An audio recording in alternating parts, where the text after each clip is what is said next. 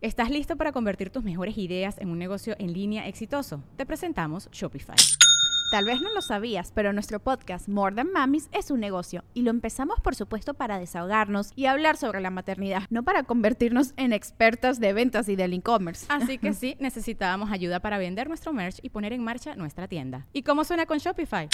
Llegó otra venta. Shopify es la plataforma de comercio que está revolucionando millones de negocios en todo el mundo. Ya seas un emprendedor desde tu casa o desde donde sea, Shopify es la única herramienta que necesitas para iniciar, administrar y hacer crecer tu negocio sin dificultades. Con Shopify puedo gestionar pedidos, envíos y pagos desde cualquier lugar, brindándote toda la información y estadísticas de tus ventas al detalle. Regístrate para un periodo de prueba con tan solo un dólar al mes en shopify.com barra sonoro, todo en minúsculas.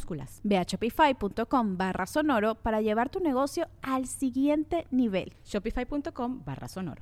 Welcome to the Listening Time Podcast. I'm Connor from polyglossa.com, and you're listening to episode 12 of the Listening Time Podcast. If this is your first time here, welcome. I'm happy to have you here. This podcast is for English learners who want to improve their listening comprehension. If you can already understand a lot of English, but you can't understand native speakers when they're speaking fast at normal speed, then this podcast is perfect for you. Because in each episode, I talk about different topics and I speak naturally. I don't have a script I'm not reading anything.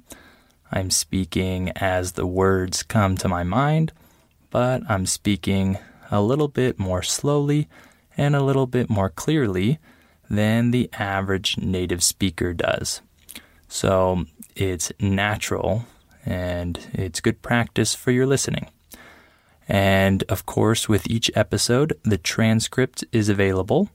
So if you just look in the details part of the episode, you'll find the link to the transcript there.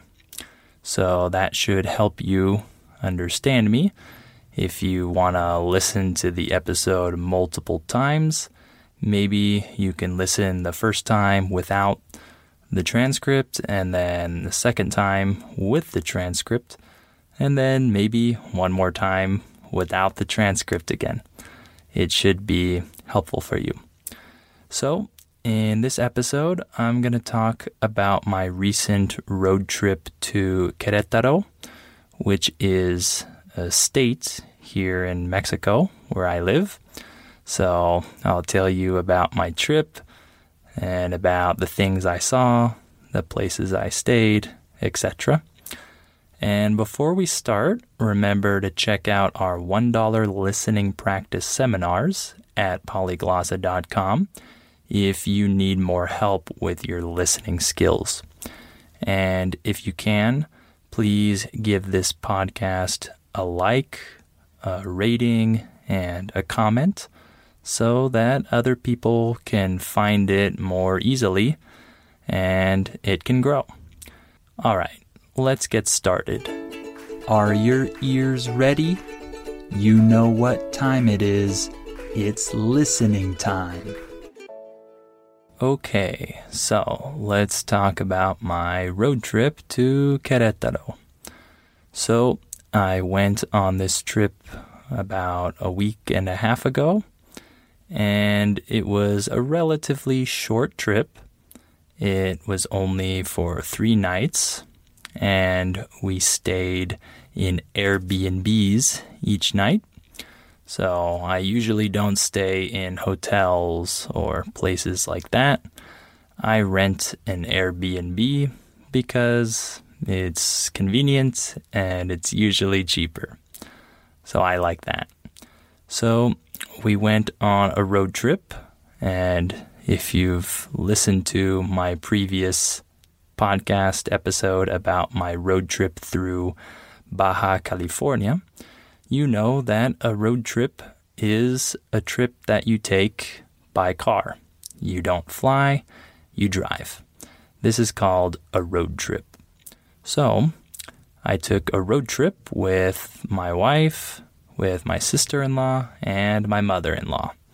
So the four of us drove for a few hours to our first destination, which was actually not Querétaro. This is a different state called Guanajuato. So this is a very beautiful state in the country of Mexico. And specifically, the city of Guanajuato is very nice. This city was a mining city in the past. The word mining refers to the practice of digging in the ground and extracting material like gold and silver and things like that. So, this city used to be a mining city, and specifically, people mined for silver there. So, it's very famous for that historical fact. And if you go there, you can still see evidence of this history because there are many uh, roads that go through the hills and through the mountains. So these are subterranean roads. Subterranean just means underground. So when you're driving in Guanajuato, you go through many uh, roads that cut through the mountains and cut through the hills. When we say that something cuts through something else, this means that it doesn't go around it, it goes right through it. It cuts through it. So you can see that this was a city where people used to mine for silver in the past. So that's pretty cool. And what's also cool is that it's a really beautiful city in general. There are many houses that line the hillside. When something lines something, that just means that there are many of that thing in a row in that place. So if I say many houses line the hillside, it means that there are many houses on the hillside. And these houses are very colorful. They all have different colors like red, yellow, blue, green. And it looks really cool when you see them from the other side. When you're looking at the mountain from one side, you can see all these houses with their different colors. It's really cool. So we just stopped there for breakfast and to walk around a little bit because we had all already been to this city. So we didn't want to stay there overnight. But we had a great breakfast there and we had hot chocolate. Hot chocolate is a drink that is chocolate flavored and it's warm. So it's usually milk based and it's very sweet.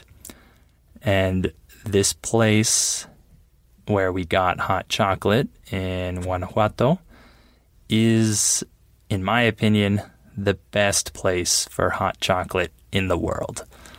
I had already been there before, so I knew I wanted to stop there this time and get that same hot chocolate. We enjoyed it very much. So, after Guanajuato, we drove to the state of Querétaro and we first went to the city or town of Tequisquiapan. This is a magic town. In Mexico, we have a certain classification of towns called magic towns. That just means that these places have some touristic value.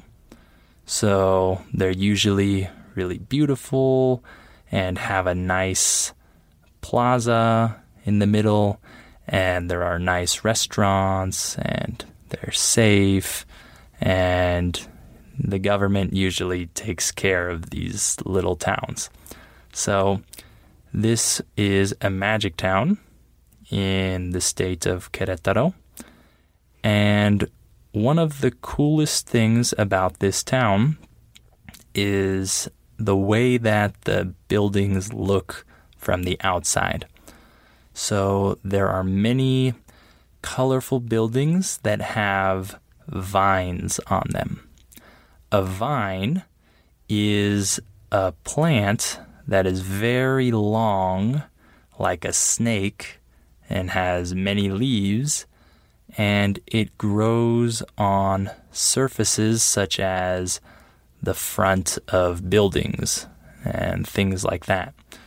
So these buildings and houses in Tequisquiapan have a lot of vines, these green vines. Uh, they look really beautiful and they have really cool wooden doors as well. So the image of the front of the buildings is really cool. Uh, the buildings are colorful. They have really nice wooden doors and they're covered with vines. That's really cool. And they have good restaurants there. We ate great food there. And their central square is also really cute. A central square just refers to the open area in the middle of a town or a city. In Latin America, this is usually where the cathedral or church is, and you go to this central square and see many people sitting on the benches outside. A bench is the outdoor seating that exists at parks and plazas. You know what I'm talking about. These long seats where people sit outside. These are benches. So the central square in Tequisquiapan is really cute. We like to use the word cute when we describe areas that are nice, charming, beautiful. We like to call these places cute in English. So, uh, this city has a very cute central square. After that, we went uh, to the town of Bernal the next day. This town is also a magic town, so there's definitely touristic value uh, in this town.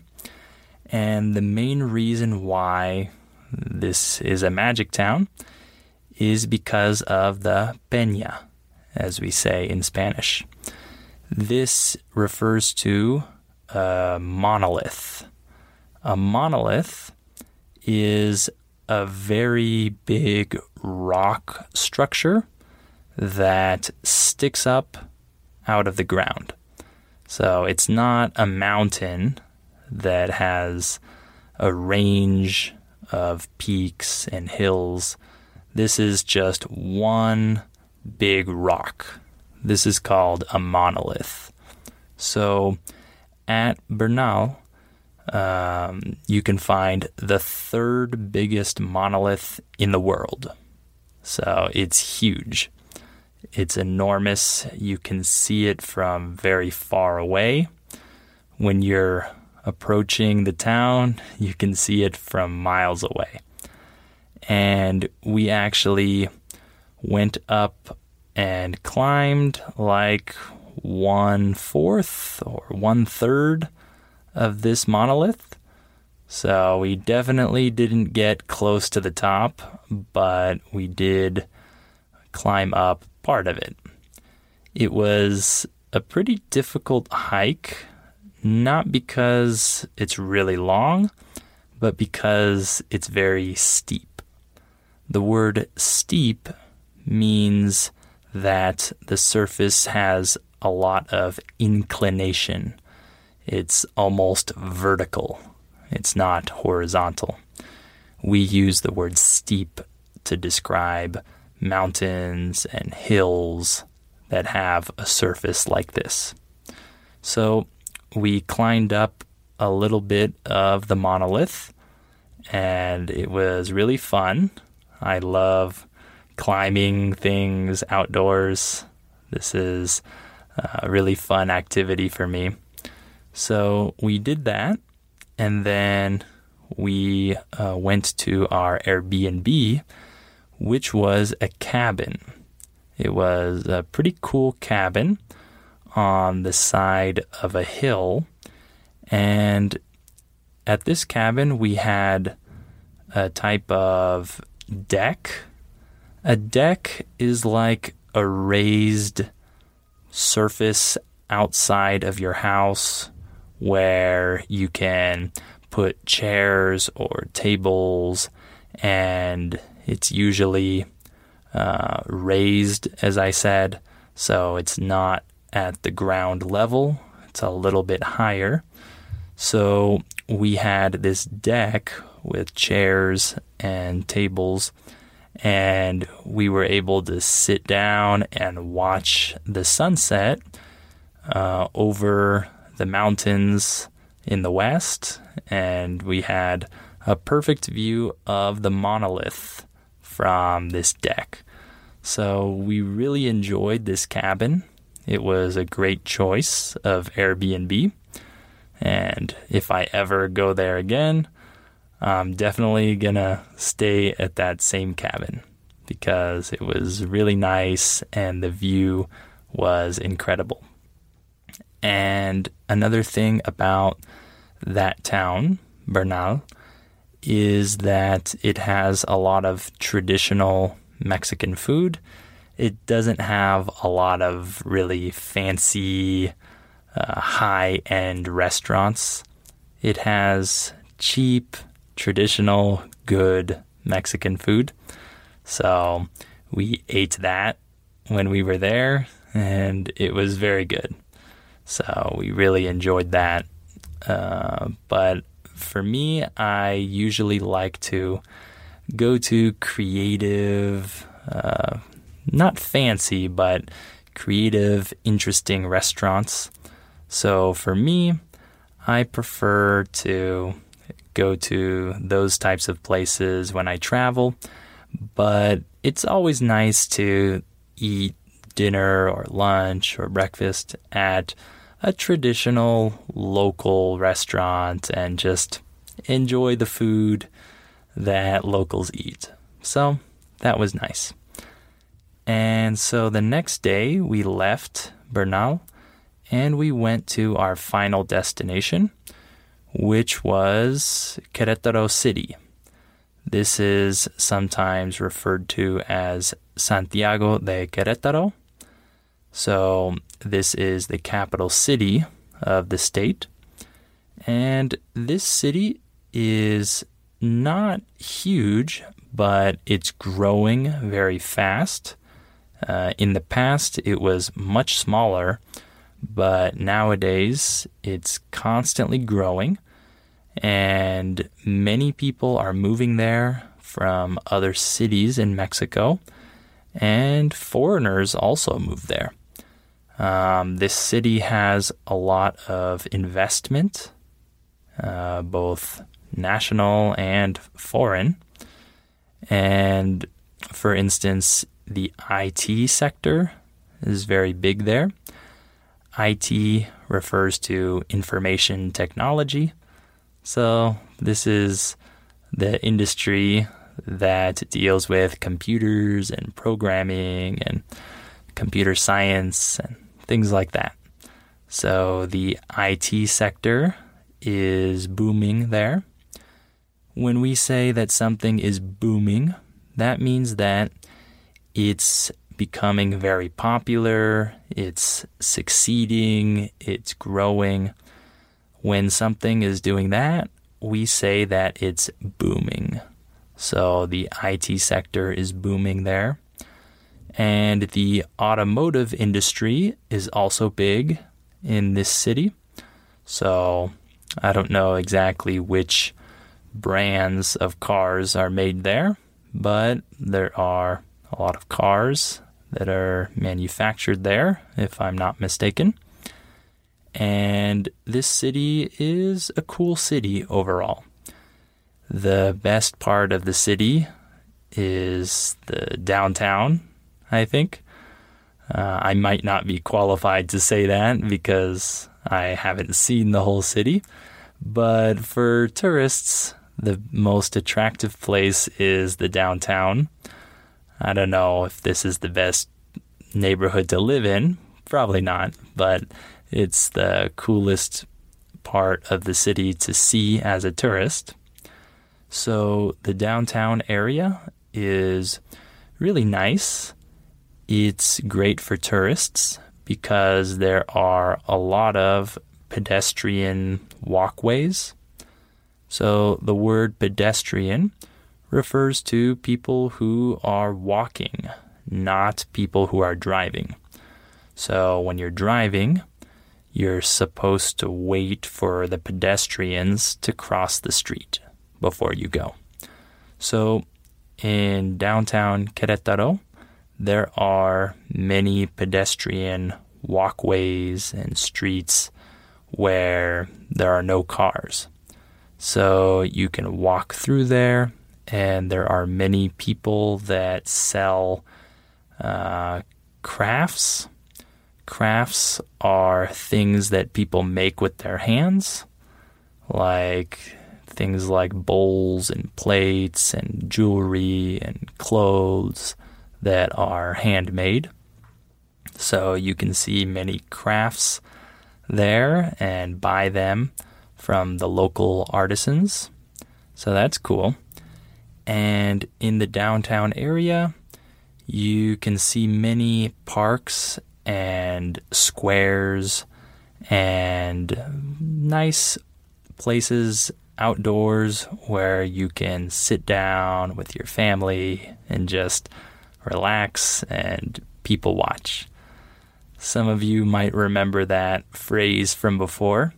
To people watch just means to sit down and observe the people walk by you. This is called people watching. So there are a lot of great places to do this in the downtown part of the city. So uh, this city is a good place to visit for a couple of days, probably. There's a lot of good food there as well. Uh, we ate at some really good restaurants when we were there. And we stayed at uh, an average Airbnb in the city. Uh, our accommodation was close to the downtown area, so we had easy access to all the central squares and pedestrian walkways in the center of the city. So that was nice. And then the next day, we drove back to Guadalajara, which is where I currently live. So overall, it was a good trip. It went by very fast. When we say that something goes by fast, that means that the time passes quickly. So the trip went by very fast and it's over now. so uh, hopefully this was interesting for you and hopefully it was good practice for your listening skills. Remember to access the transcript in the details section of this episode. And of course, rate this podcast, give it a like, comment on it, and share it with anyone that might find it useful. And so uh, hopefully you'll come back for episode 13 of the Listening Time podcast.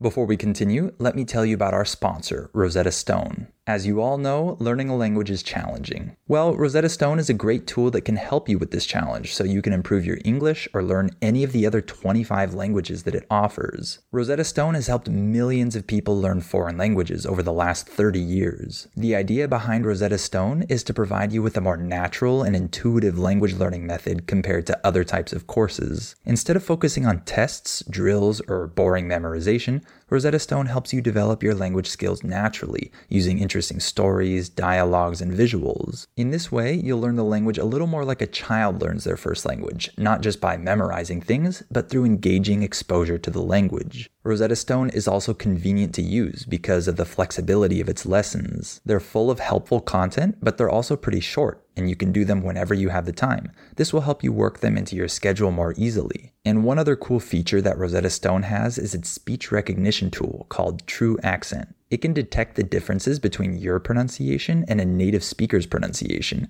so it can give you feedback on how you're pronouncing words and help you improve. As you can see, Rosetta Stone is a language learning tool with a ton of value. Don't put off learning that language. There's no better time than right now to get started. For a very limited time, Listening Time listeners can get Rosetta Stone's lifetime membership for 50% off. That's 50% off unlimited access to 25 language courses for the rest of your life. Redeem your 50% off at rosettastone.com slash listening time today.